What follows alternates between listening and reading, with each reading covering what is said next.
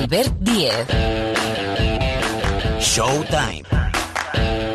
Cope. Estar informado.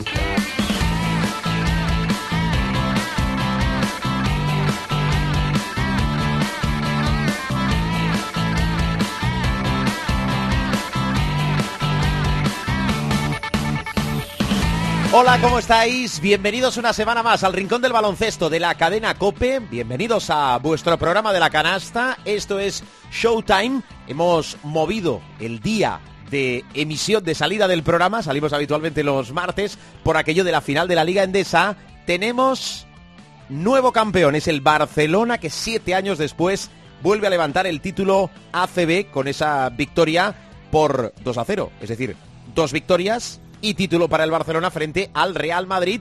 75-89 en el primer partido, 92-73 en el segundo, como MVP Nico Mirotic, que para eso llegó y aterrizó en el Barcelona para levantar grandes títulos como es este doblete del Barcelona, Liga y Copa. Enseguida los detalles del campeón y también el análisis del Barcelona, del Real Madrid y bueno, de la NBA, porque todavía tenemos, bueno, todavía tenemos playoffs en la NBA. Venimos de una actuación sideral extraterrestre de Kevin Durant, se lo vamos a preguntar a, a Parra. Ah, hay que hablar del europeo femenino que arranca. Va a estar Pilar Casado, con lo cual también detalles y noticias del europeo femenino para la selección española, con lo cual una versión express de Showtime con muchísima información, pero también con muchísimo análisis. Es decir, punto de opinión que sabemos que a ti, a ti, a ti que nos escuchas te gusta. Jorge Martínez en la sala de máquinas, el saludo de Albert Díez al micrófono.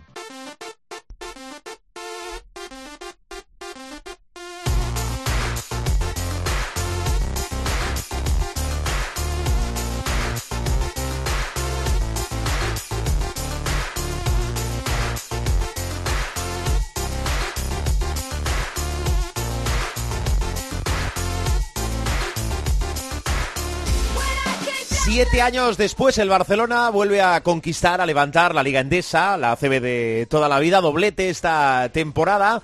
Bueno, por aquí vamos a empezar con, sobre todo, detalles, detalles del campeón MVP, Nico Mirotic, primer gran título que levanta con el Barcelona. Pilar Casado, ¿qué tal? ¿Cómo estás? Pues muy bien, ¿y todos vosotros? Pues bien, hombre, bien. Eh, El, el último, bueno, el penúltimo, ¿no? Porque nos faltará el de la NBA, el último equipo en escribir su nombre en el honroso libro de campeones de la temporada, el Fútbol Club Barcelona. A ver, que, que Pilar es mucho de números, y lo digo en todos los sentidos, porque es de números, Pilar, pero eh, que ha rescatado de, de los detalles del campeón y de, y de Nico Mirotic también, que personificamos en él, aunque es una victoria coral. Eh, detalles del Barcelona campeón, Pilar. Pues mira, lo decías tú en el arranque, siete años después el Barça es campeón, rompe una larga racha de sequía liguera. Recordemos que el último trofeo lo había levantado de liga en el año 2014, curiosamente ante el rival al que se ganó ayer también, que fue el Real Madrid.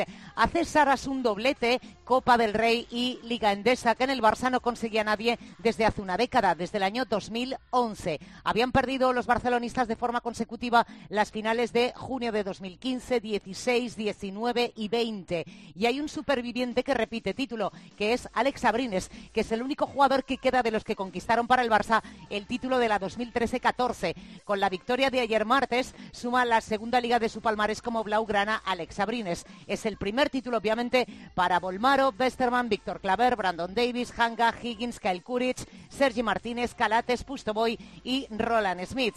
Y repiten título Abrines, Nicola Mirotic, Piero Oriola y Pau Gasol. Pau Gasol, 20 años después. Ha ganado dos títulos con 20 años de diferencia. Como en esta ocasión, en aquella 2000-2001, la víctima en el playoff final fue el Real Madrid y ganó, ojo ya, en el 99 con una presencia testimonial. En su particular pique contra el Real Madrid, el Barça reduce distancias. Ahora el balance en finales ligueras es de 9-7 para los blancos, recortando también el balance en finales de competiciones ACB 18-17 e igualando los números en el global del playoff 10-10.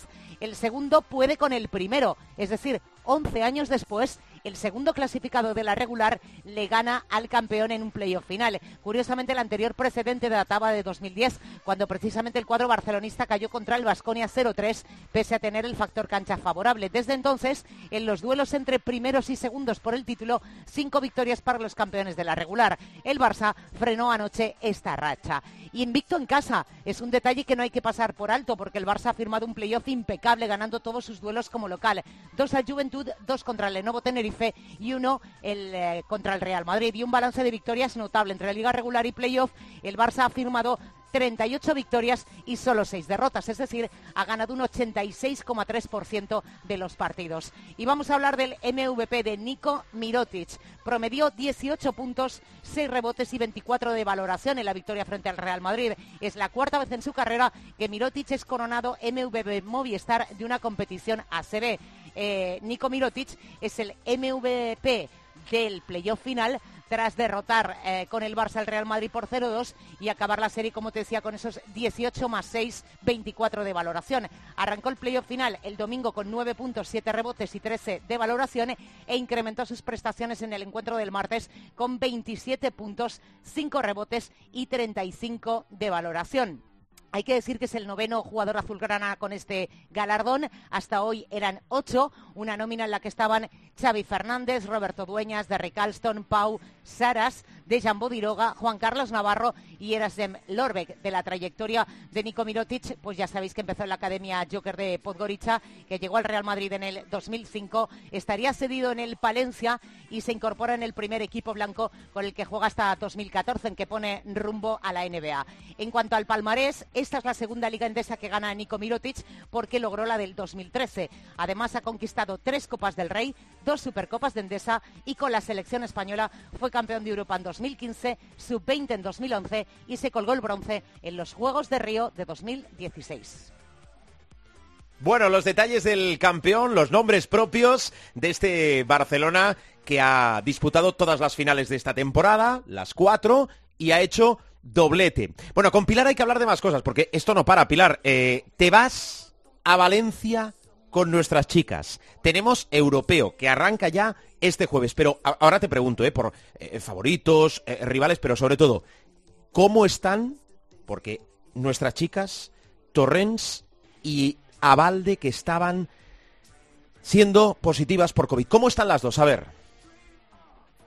Pues eh, desgraciadamente Alba Torrens y Tamara Abalde se pierden el Eurobasket. Es así.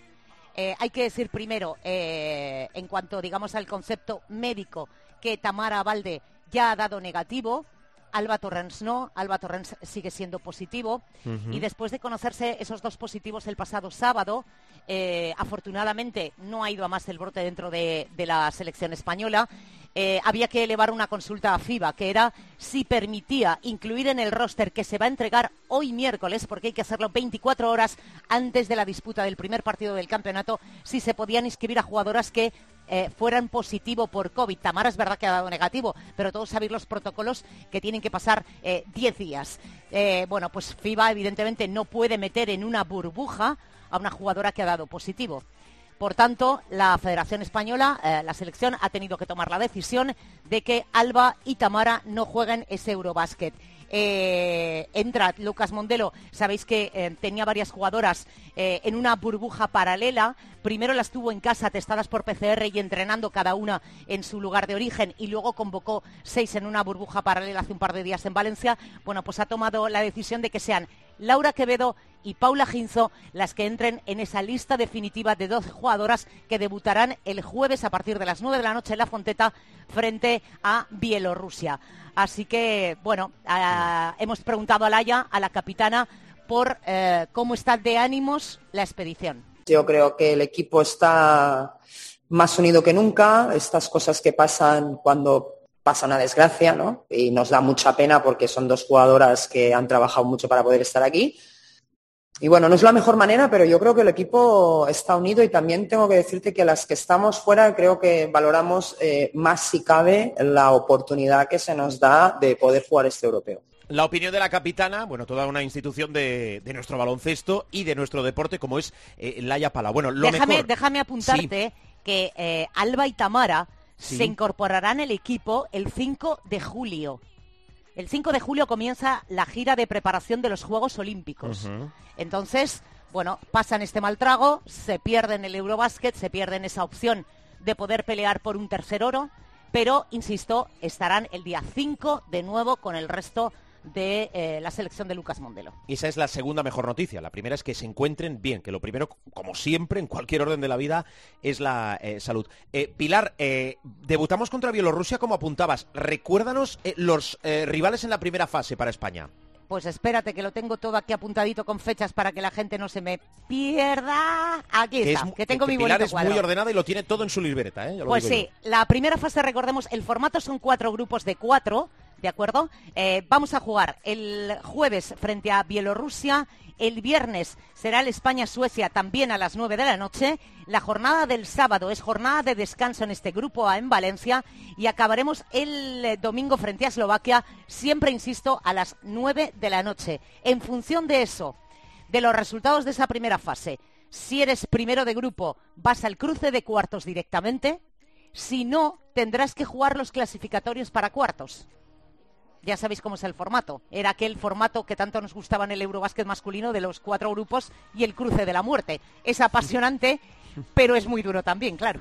Sí, bueno, pues nada, eh, Pilar que se va al europeo y después también con los chicos y las chicas a los Juegos Olímpicos. Eh, Casado, eh, te escucho la semana que viene. Por supuesto. Un abrazo a todos.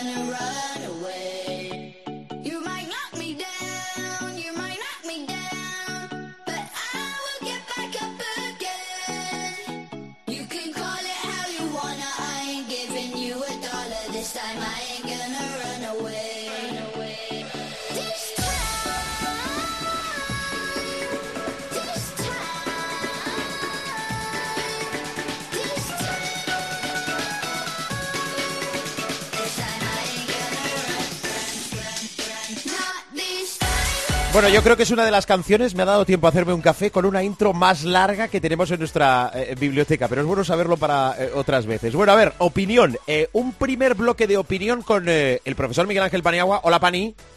Buenos días. Muy buenas. Y también Rubén, bueno, buenos días, en función de cuándo escuchéis, claro, también el, el, programa, cuando lo descarguéis y lo escuchéis en el orden que queráis, escuchar, descargar, descargar, escuchar. Parra, ¿estás por aquí? Buenas, yo digo buenas, pues no sé si son días, tardes, noches, no porque lo escuches esto cuando te exacto, gana porque es un podcast, por ti, por ti. sino porque yo tengo unos hábitos de vida muy poco saludables. Hace un rato estaba flipando con Kevin Durant, eh, luego, luego me levantado con la noticia de que Alba Torrens y, Tamara, las pobres, no pueden ir al europeo, y aquí estamos, al pie de cañón, con, mi hermano Albert y con mi admirado y amado profesor Padiagua. Oh, por favor, eh, ha descansado. ¿Qué, introducción, ¿eh? No, perfecto, además, eh, no vamos a hacer mucho caso porque eh, como el elogio debilita. Venga, vamos directamente al grano. A ver, que hemos cerrado temporada, temporada CB, es decir, temporada en España. Bueno, con un Barcelona que yo no sé si hay que hablar ya, esto es muy periodístico, ¿no? De, de, punto de inflexión del nuevo dominador del baloncesto en España. Bueno, la verdad, porque con los resultados en la mano, es que la temporada yo creo es muy buena del Barcelona. Digo, no solo en España, redondeando, son cuatro finales, es decir, ha jugado todas las finales, ha ganado dos títulos, doblete, Liga y Copa y es subcampeón de Europa, todo profe en el año 1 de Sarunas Jasikevicius, con lo cual eh, el excelente yo entiendo que no se lo podemos poner, porque el excelente, primero que el excelente es muy difícil conseguirlo, ¿verdad? Aunque hay matices de sobresaliente y de excelente, pero yo creo que el notable se lo ha ganado a pulso el Barcelona. No sé si coincides o no estás de acuerdo por encima o por debajo, no lo sé, a ver. No, bien, bien, bien. O sea, yo que siempre tiendo a ser un profesor benévolo, les pondría sobresalientes, lo que se entiende como sobresaliente bajo, ¿no? En, en América es la graduación a menos, que es un sobresaliente, pero sin llegar a lo que tú dices, que es el nueve y medio el 10, que conlleva matrícula de honor el 10, ¿no? Por lo tanto, obviamente hubiera sido matrícula de honor eh, si hubiera conseguido también la Euroliga, pero hay que ponerle un sobresaliente bajo, es decir, un, yo le pongo un 9 sobre 10, ¿no? Porque ha ganado el doblete. Dices tú, hombre, obviamente es el año uno de Saruna, ya sí que he dicho, pero también hay que poner todo en perspectiva. Estamos hablando de un presupuesto de casi 40 millones de euros con un equipo caro, con un equipo con unas nóminas altísimas para lo que es Europa, pero hay equipos que han tenido nóminas muy altas también, como el Chesca, como el Fenerbahce en sus buenos tiempos, ahora también el, um, el EFES, ¿no? Y, no han conseguido los uh, niveles de gloria que ha alcanzado el Barça este año, ¿no? Por lo tanto, sobresaliente bajo un 9. Dicho esto, pues bueno, es posible, apuntando a lo que tú dices, es posible, y esto ya lo hemos comentado aquí Rubén, tú y yo, que estemos asistiendo a un cambio de guardia, a un cambio en el ciclo, ¿no? El Real Madrid obviamente tiene que responder, de hecho ya está respondiendo en el en el mercado para reforzar una plantilla mermada por todo tipo de vicisitudes, ¿no? Eh, marchas a la NBA, dos, eh, eh, lesiones, COVID, en el peor momento además, más lesiones, más ausencias, etcétera, y por lo tanto vamos a ver cómo responde el Real Madrid en el mercado, porque el Real Madrid tiene uh, mucha mucha tarea que hacer, pero es posible que estemos asistiendo, ya lo dijimos aquí en su momento, a un cambio de guardia eh, hacia la tendencia del Fútbol Club Barcelona. Pero esto también hay que cuidarlo, es decir, no, que, como se dice en catalán, que no sigue flor de un día, ¿no? Hmm, eh, sino que, que de alguna manera eh, el Barça tiene que tener una cierta continuidad, reforzar, como ya nos consta que ha hecho con Sanli, por ejemplo, ¿no? Pues la, la posición de, jugador interior versátil, tampoco dejarse llevar por la euforia, porque lo que sí es cierto es que el Real Madrid eh, se va a reforzar bien, eso es evidente, porque tiene dinero, porque tiene prestigio, y por lo tanto eh, todo apunta a que sí, que podemos estar ante un cambio de guardia, pero el Real Madrid está ahí echando el aliento y en Europa eh, también va a haber eh, grandes refuerzos, ¿no? El Armani Jeans se está reforzando muy bien, viene la Virtus a, jugar la... no, perdón, la Virtus no viene, pero bueno, que va a haber un montón de equipos. el, el, el EFES tiene también que reciclar jugadores porque presumiblemente Misic se va a ir a la NBA y por lo tanto va a haber bastante mercado dentro de lo poquito que hay, pero bastante movimiento y el Barça tiene que tener eh, especial cuidado con los refuerzos. Pero es posible que estemos asistiendo a un cambio de guardia, como ya dijimos aquí hace tiempo. Bueno, al Barcelona eh, el presupuesto eh, se le va a reducir. Va a cambiar bastante, sobre todo lo que es la segunda unidad, porque Pustoboy no va a seguir, porque Westerman casi seguro tampoco. Vamos a ver qué pasa con Hanga, que hemos comentado que ya tiene una oferta sobre la mesa de, Armani Milán. Eh, ¿Qué pasa con Claver, que ha estado, bueno, desaparecido para Jasikevicius en esta eh, final del playoff? Vamos a ver qué pasa con Uriola, que es el capitán, el primer capitán y que, bueno, aporta muchísimo para el grupo, pero en la pista también está con un papel bastante discreto. Vamos a ver qué pasa con Volmaro, que está apuntando a Minnesota, con lo cual le va a cambiar bastante la cara al, Barcelona, insisto, sobre todo eh, por lo que respecta eh, a la segunda unidad. Pero, y empiezo a preguntar, os lo voy a preguntar a vosotros, voy a empezar por Parra y después voy contigo, Pani. Pau Gasol tiene decidido retirarse después de los Juegos.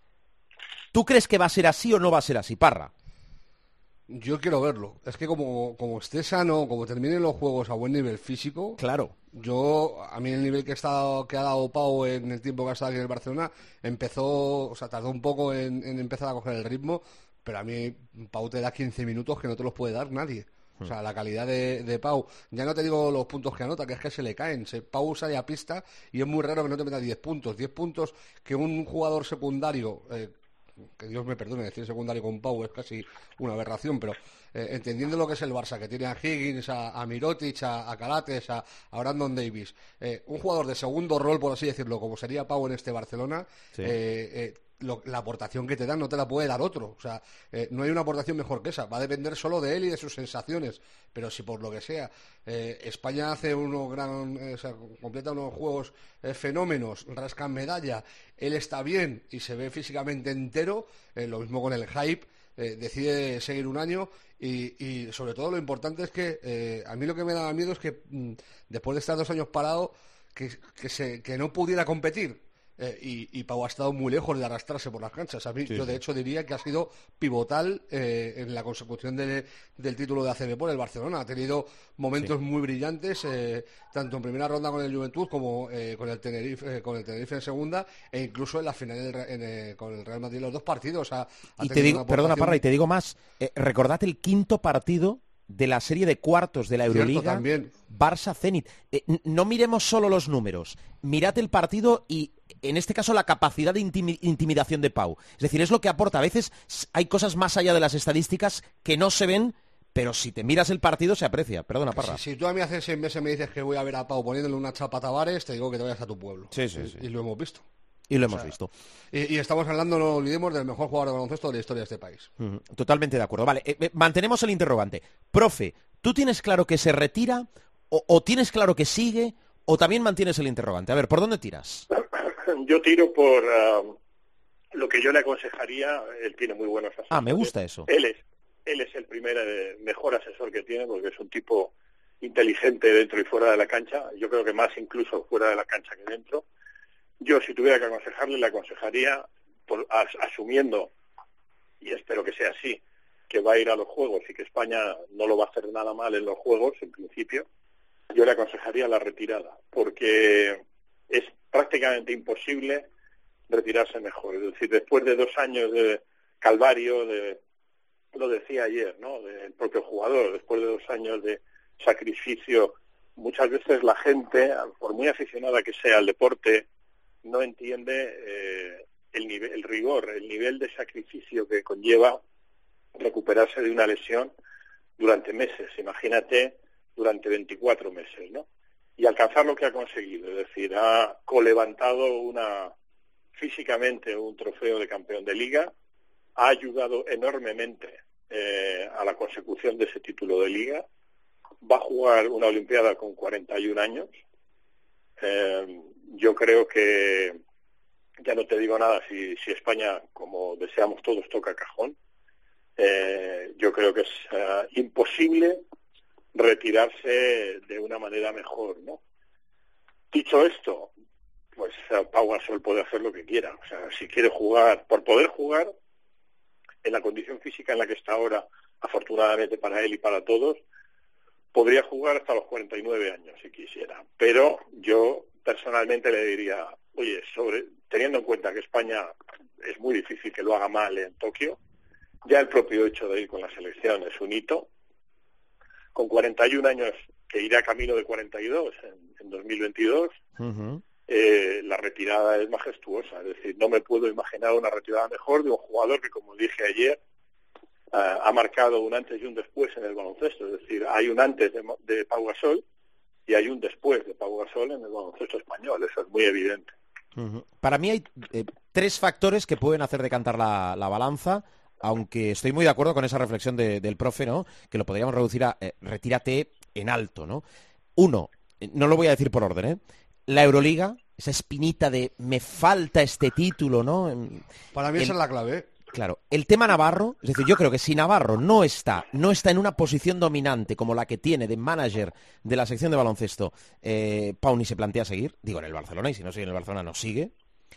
Y el tema de saber con su hija pequeña y la mujer, cómo se han adaptado a, Barcelona, que yo creo que adaptarse a Barcelona cuesta poco, ¿verdad?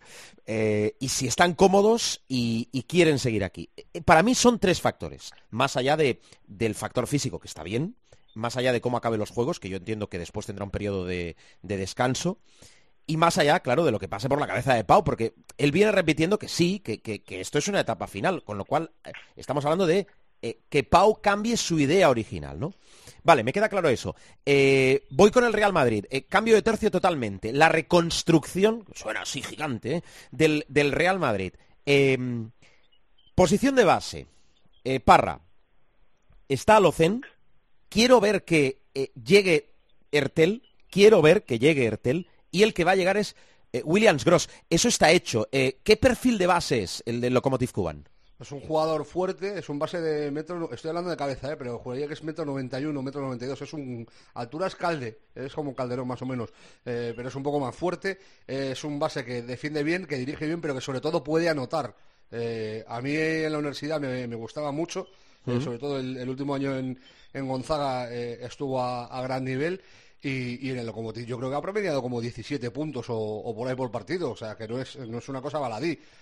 por ahí yo creo que el, puesto de base, eh, si se termina de cerrar lo de, lo de Ertel, que dábamos todo por hecho y que ahora hay alguna duda eh, con William Goss, yo creo que está, está el, puesto cubierto y a mí me da que lo mismo incluso se tiene que plantear en Madrid la posibilidad de, volver a ceder al Ocen. Eh, porque de tercer base va a jugar nada y menos y es un jugador joven, al que se le ha notado falta de confianza en esta temporada, no ha rendido al nivel esperado y que lo mismo necesita eh, estar un año más eh, jugando, rindiendo a, buen nivel en otro equipo. Eh, hay que recordar el caso Campaso, que parecía que no podía jugar en el Madrid, se fue a Murcia. Hizo un Erasmus perfecto y regresó a, un nivel estelar y mírale, ha estado en, la NBA siendo el base titular de los Nuggets hasta que les han eliminado. O sea, eh, que lo mismo hay que ver esa, esa cuestión. Luego, la, posición de alero, eh, el Madrid está mirando muchas cosas porque es el, yo creo, el puesto más complicado que tienen. Toda vez que Gavidex se fue a Oklahoma y que Garuba se va a pirar también, que podría ser otro jugador que en un momento dado se podría adaptar a la posición del 3, aunque sea más interior. Eh, pero como se está abriendo más a tirar y eso, últimamente desde fuera, pues lo mismo puedes incluso por su capacidad defensiva eh, adaptarle al rol de, tres. Eh, hay que ver qué pasa con Kalinic, que yo creo que eso va a ser para largo, porque el Valencia no va a dar su brazo a torcer, él les ha dicho que no quiere seguir, pero como tienen derecho de tanteo, pues supongo que el Madrid tendrá que hacer una oferta si finalmente le quiere eh, y el, Valencia tendrá la oportunidad de, igualarla. Eh, y luego eh, han sonado más, nombres, sobre todo me quedo con el de Kurux, que me, extraña porque es un jugador que ha estado en la NBA y que vuelva a, Europa viendo lo que le ha pasado al Madrid, a mí me parece una apuesta arriesgadísima. Yo me las fiaría más a un jugador que sepas que se va a quedar contigo, del tipo Tavares, por ejemplo, que tiene cantos de sirena en la NBA, pero ha dicho que él está súper cómodo en Madrid, que ya probó eso y que prefiere quedarse aquí de momento. Eh, yo me la jugaría con un tío que, no se te vaya a ir en, el mes de febrero, eh, más si cabe viendo el roto que le han hecho este año. Y luego tendrán que, ver eh, cómo, evoluciona la lesión de Randos, cómo vuelve y, qué pasa con, el resto de jugadores. Mm, en el caso de Kurux, a mí me consta que quiere esperar a la agencia libre y en todo caso, si vuelve a Europa, el Madrid tiene que negociar con el Barcelona que tiene los derechos, Pani. Así es, así es, así es. Sí, efectivamente. Es decir, una de las normas que tiene la CB es que los jugadores que han salido de un club, ese club eh, tiene los derechos de, por vida. Es decir, si ahora volviera Nacho Solozábal y quisiera jugar en el Valladolid, el Barcelona tiene los derechos. Esto es así y así hay que aceptarlo, ¿no? O sea, entonces, claro, una negociación Real Madrid-Barcelona con Curuch se me, se me antoja complicada. Sobre todo con, el, con, el trasfondo del tema Artel, ¿verdad? de todas formas, no creo que el Barça se meta en esa pelea, ¿eh? Por la pasta. Sí, no, para nada. Yo creo que va más hacia la idea de sacar a Kalinic, porque el jugador, ah, al no tener Euroliga, probablemente esté muy proclive a eso. Y luego, y esto te pilla más cercano a ti, Albert, también me hablan mucho de uh, López Arostegui. Eh, el Real Madrid podría estar interesado en él y a lo mejor si no ficharlo directamente cederlo un año, pero es un jugador, ese jugador es una perla, tú lo tienes cerca, lo has visto y hay pocos jugadores como él con su eh, versatilidad, con, con uh, pocos jugadores nacionales que, tengan ese, ese nivel y esa proyección ¿no? de, nivel y por ahí van a ir los tiros. Yo veo más factible Kalinic que, que a, día de hoy. En el caso de López Arostegui, yo explico lo que sé, eh, aquello de lo tenía hecho, tenía un preacuerdo con Valencia. Claro, Valencia no va a estar en la Euroliga. Eh, se ha acercado mucho a Basconia, si no tiene un preacuerdo ya con Basconia, pero atención a lo que dice Miguel Ángel con esta opción que se puede abrir eh, del, Real Madrid. Os pregunto. Gusta mucho, gusta mucho. Mm, os pregunto a los dos, em, más allá de, de, los nombres que hemos puesto, eh, ¿qué necesita realmente el Real Madrid? Eh, no tanto en cuanto a nombre, sino a, posición para, para reforzar y, número de refuerzos para la temporada que viene. Parra. Yo creo que más que posición y número de refuerzos, lo que necesita es salud. primordialmente eh, salud bueno pero eso ha sido eso ha sido una constante en el Real Madrid no solo de baloncesto sino de fútbol esta temporada pero bueno y, luego aparte de, la coña de salud que no es tan coña eh, yo creo que tiene, tiene que ver más también con enfocar el tiro seguro, que es muy complicado enfocar el tiro seguro, lo llevaba eh, avisando el profe esto durante toda la temporada, y es, es verdad. La NBA, eh, sin pestañearse, te quita al que le dé la gana, porque que la, pasta que se maneja allí, pues aquí no podemos ni acercarnos ni de lejos. Pero yo sí, eh, al Madrid le hace falta un 3 superlativamente. Evidentemente, cubrir el puesto de base, que ya lo hemos dicho, que si sale el Ertel y con el William Goss lo tienen cubierto. Eh, eh, reforzar la posición del 3 y yo diría que a, mí, la, por ejemplo, la adición de Poirier sí me parece una buena adición, pero tienen que meter a alguien más para el 4, porque si Garuba se va, hay que ver cómo está Randall también, eh, Felipe ya tiene la edad que tiene, o sea, el Madrid necesita un 3 titular, o, que por lo menos le haga competencia real a, Valde, que yo creo que a Valde es de las noticias positivas de, este Real Madrid. Se le ha visto eh, en crecimiento y es un jugador que puede dar mucho más de sí. A mí es un jugador que, a nivel futuro sí me parece eh, bueno para el Real Madrid. Eh, y hay que fijarse en eso, eh, cubrir la posición de base que estaría más o menos cubierta, eh, ver qué se hace también con el escolta, porque ahí tenemos tenemos otro caso también curioso. está está Jules que puede jugar de escolta, está Jaycee, está Taylor, está Coser, pero son todos jugadores muy veteranos y a lo mejor hay que por ahí también lo de López Zalostegui es un es un buen tiro del profe. en definitiva, el Madrid menos de 5 que tiene Tavares y Apoiré, tiene que reforzarse en todo. Eh, profe, eh, refuerzos, no sé si eh, posiciones, número, y lo de Misic, que alguien está dejando entrever que si lo de Oklahoma no le acaba de cuadrar, se puede quedar en Europa. Entiendo que cualquier equipo, y más el Real Madrid, tendría que tirar las redes sobre Misic. Sí, el Real Madrid ya tiró las redes en su momento. Por él le hizo un ofertón y además está muy bien tirado porque Misic ya lo hemos visto, ¿no? Es un jugador este sí que es un grandísimo jugador, ¿no? Eh, eh, fuera de cortesías, este es un grandísimo jugador. Pero yo creo que Messi tiene mucho interés en, jugar en la NBA. En cuanto a refuerzos posibles del Real Madrid, se habla mucho de un Celtic de Yabusele, sí. como sabéis está jugando en el Asbel Villapón.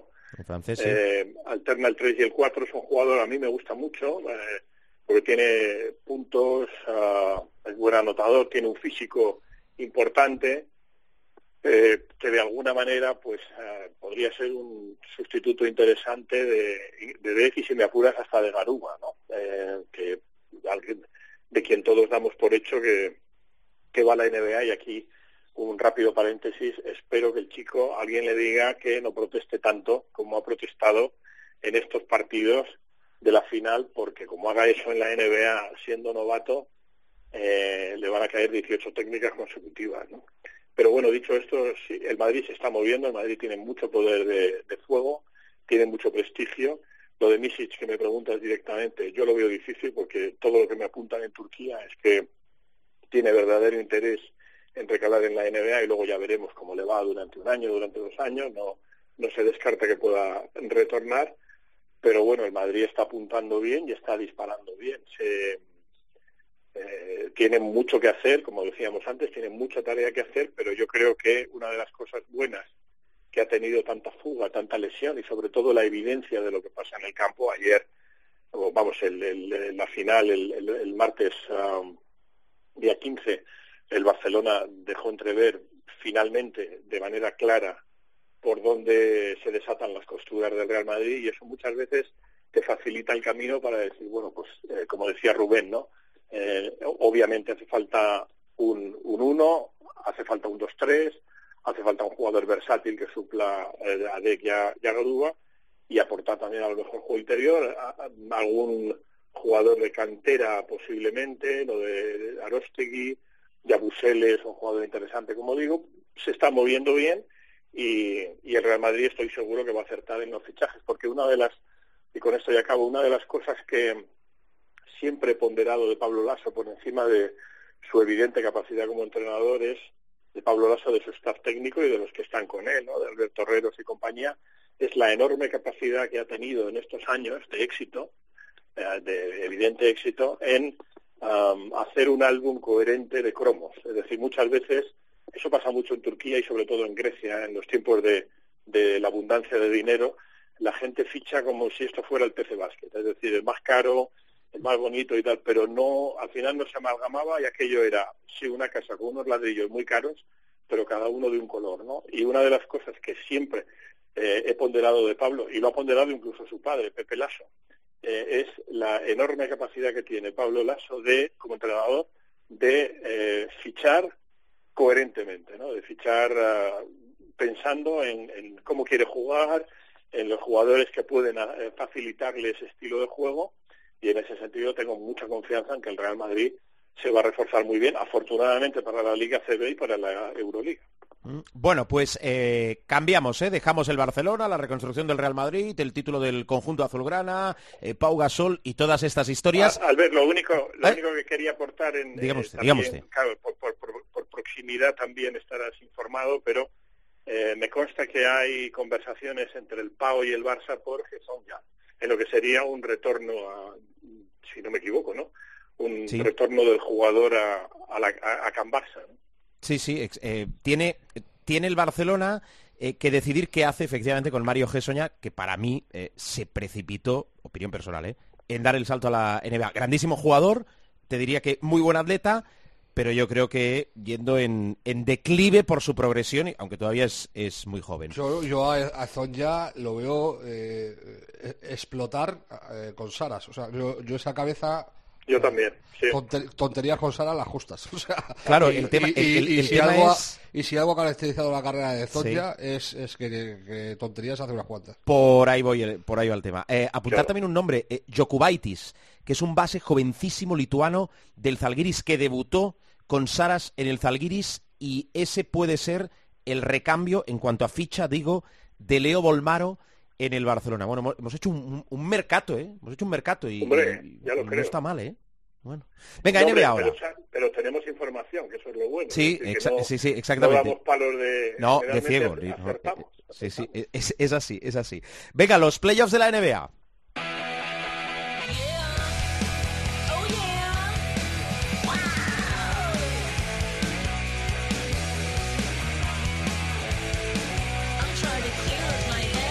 A ver, Parra, el estado de la cuestión con Kevin Durant por encima, eh, Brooklyn dominando ante Milwaukee por tres victorias a dos, con una noche, con un partido estelar de Kevin Durant. Venga, tú que esto lo haces muy bien, resúmelo. A mí eh, Estelar se queda corto. Es un partido para los anales. Es un Instant Classic que le llaman en la NBA. Un partido que es tan bueno. Remontando además, ¿eh? Que directamente se convierte en un clásico. Eh, palmaba por 17 los Nets contra, contra Milwaukee.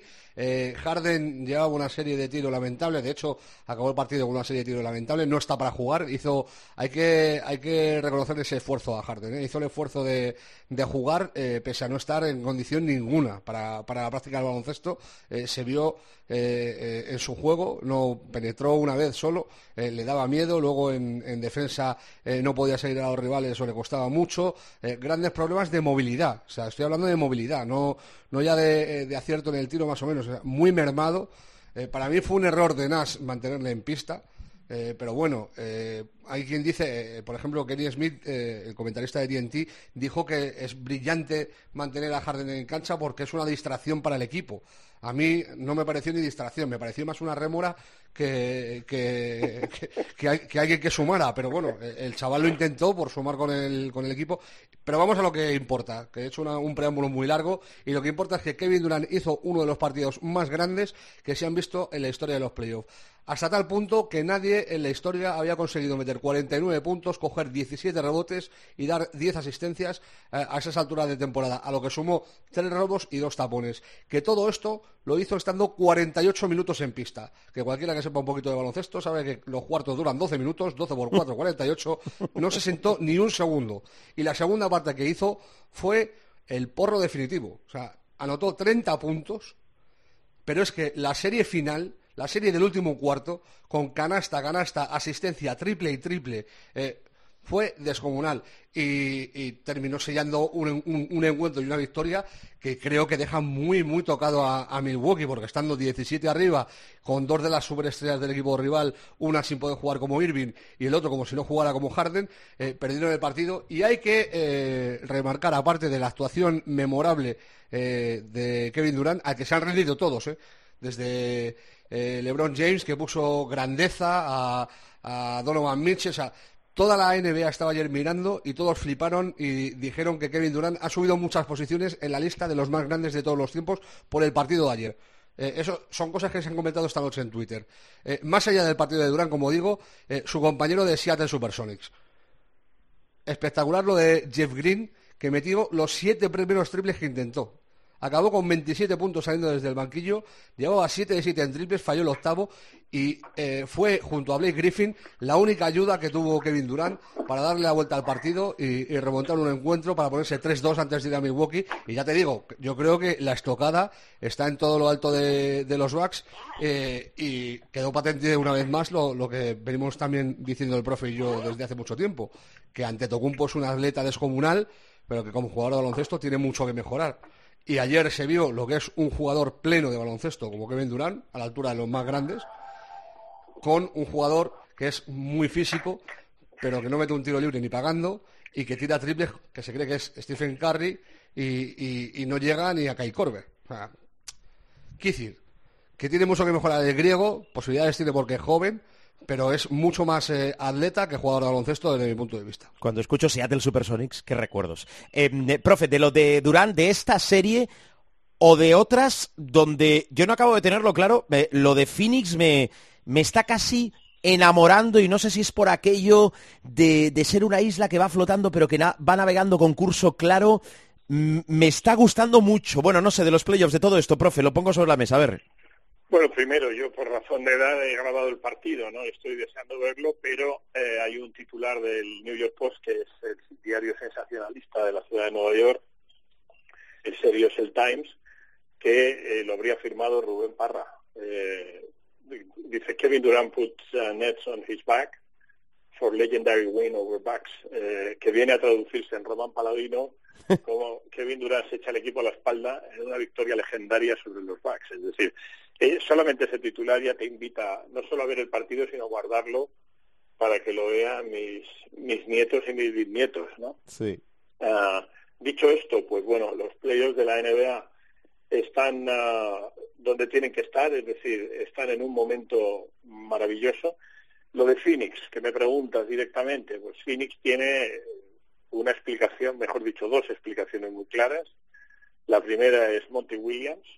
No podemos, no cuestionamos mucho eh, que le den el Coach of the Year a Thibodeau, vale, pues que se lo den, pero es una evidencia más de lo que decíamos Rubén y yo y tú, que es que, eh, que no le den el título de entrenador del año a Monty Williams. Es verdad que los playoffs no intervienen tanto a la hora de la decisión y tal, pero vamos, Monty Williams se puede quedar tranquilo porque es entrenador del año cum laude, ¿no?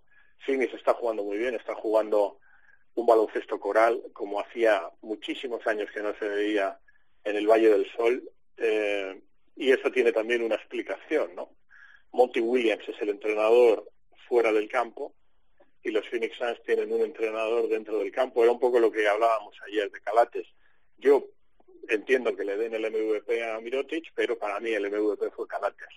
Pues aquí pasa lo mismo, ¿no? Hay grandísimos jugadores en Phoenix que lo están haciendo bien, eso es muy obvio porque uno no llega a las finales de conferencia y más en el oeste eh, y más en un año como este eh, por casualidad, pero Chris Paul es Chris Paul, es decir, es el alter ego del entrenador en el campo cuando raras veces el entrenador que está fuera del campo a lo mejor está obtuso, que es muy raro, porque Monty Williams es un gran entrenador.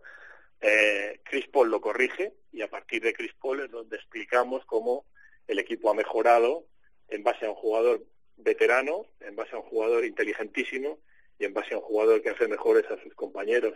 Todo eso sumado explica por qué eh, ha vuelto, y nunca mejor dicho, es um, un titular muy manido, porque Fénix uh, renace de, de, sus cenizas. ¿no? Y luego, en cuanto a las otras eliminatorias, pues bueno, yo estoy con, con Rubén, creo que lo de ayer de Brooklyn, y, y yo no, no descarto el empate a tres, pero yo creo que lo de ayer de Brooklyn es un mensaje muy claro a navegante de decir, oye, con, ah, con los Brooklyn no se juega, los Brooklyn son un equipazo.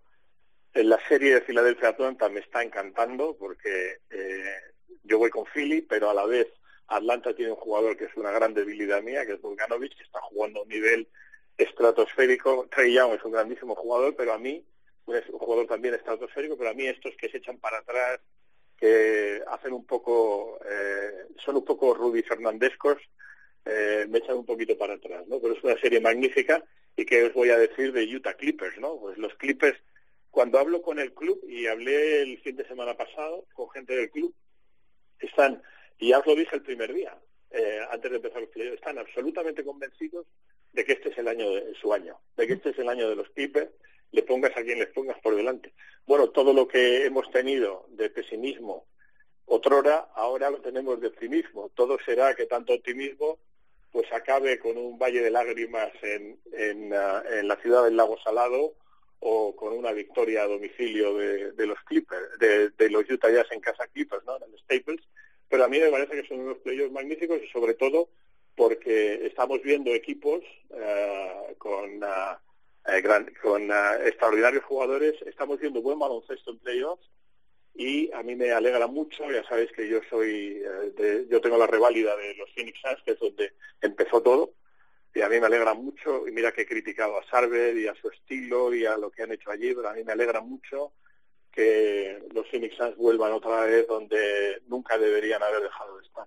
Mm. Utiliza la primera persona del plural Miguel Ángel, porque si alguien todavía no lo sabe, es de los Clippers, seguidor de, los Ángeles Clippers. Em, pero cuando, eh, ojo, cuando ser de los Clippers era tenía mucho mérito. Tenía ¿eh? mucho mérito, sí.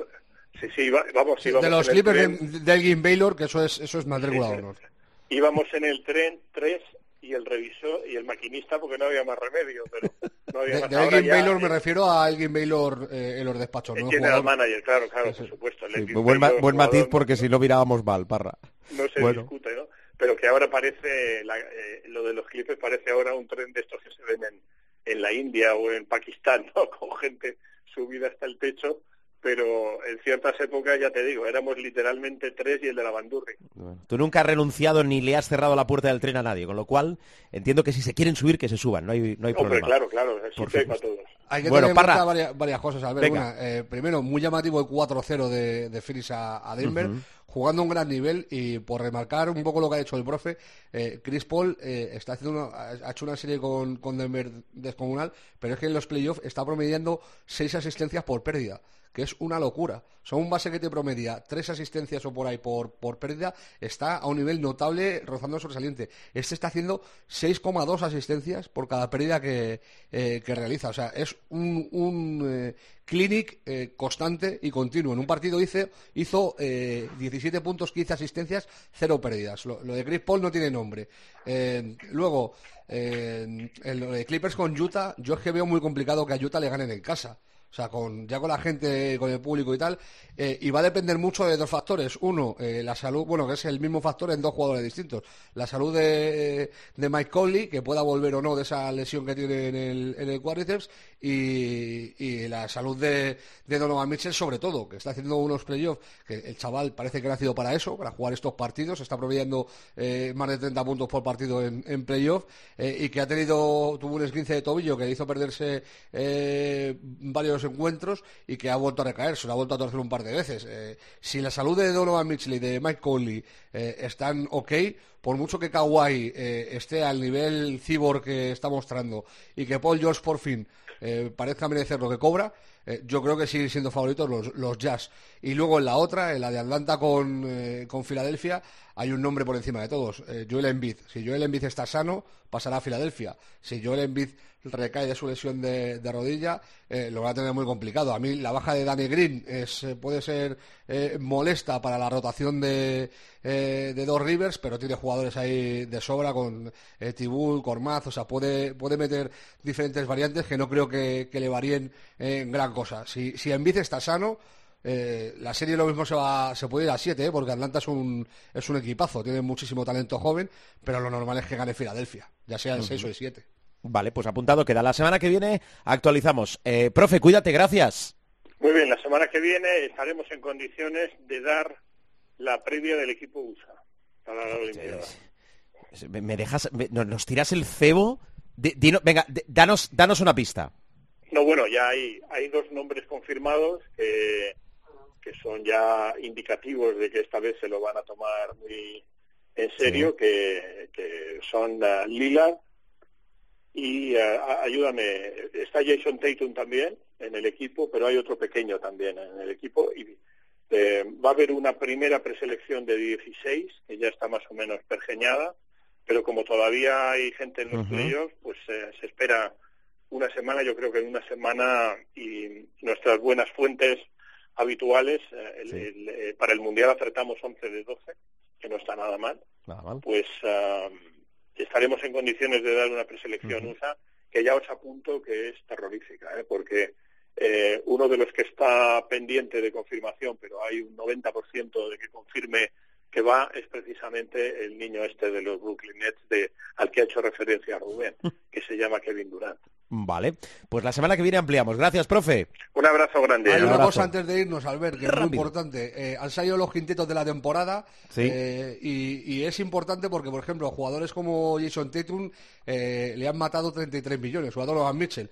No van a poder firmar por el máximo eh, porque al no estar metido en los tres quintetos principales, que Doncic, por ejemplo, está en el primer equipo, eh, junto a Kawhi Leonard, a eh, Antetokounmpo, a Curry y a, Jokic, que se llevó el MVP la semana pasada, el hecho de no estar en esos tres equipos le hace a, a Tatum no poder optar a 33 millones más en el próximo contrato que firme con Boston. Vale, pues apuntado queda y muy bien apuntado. Parra, disfruta de la semana, adiós. Un abrazo.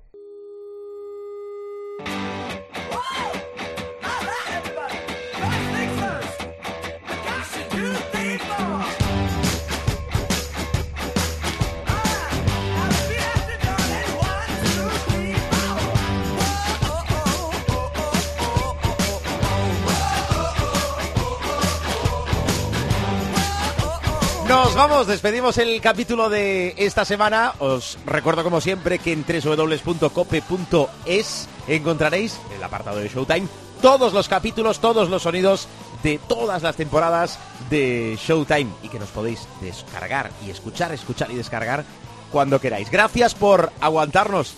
Feliz baloncesto, feliz semana de baloncesto y sobre todo muchísima prudencia. Adiós a todos.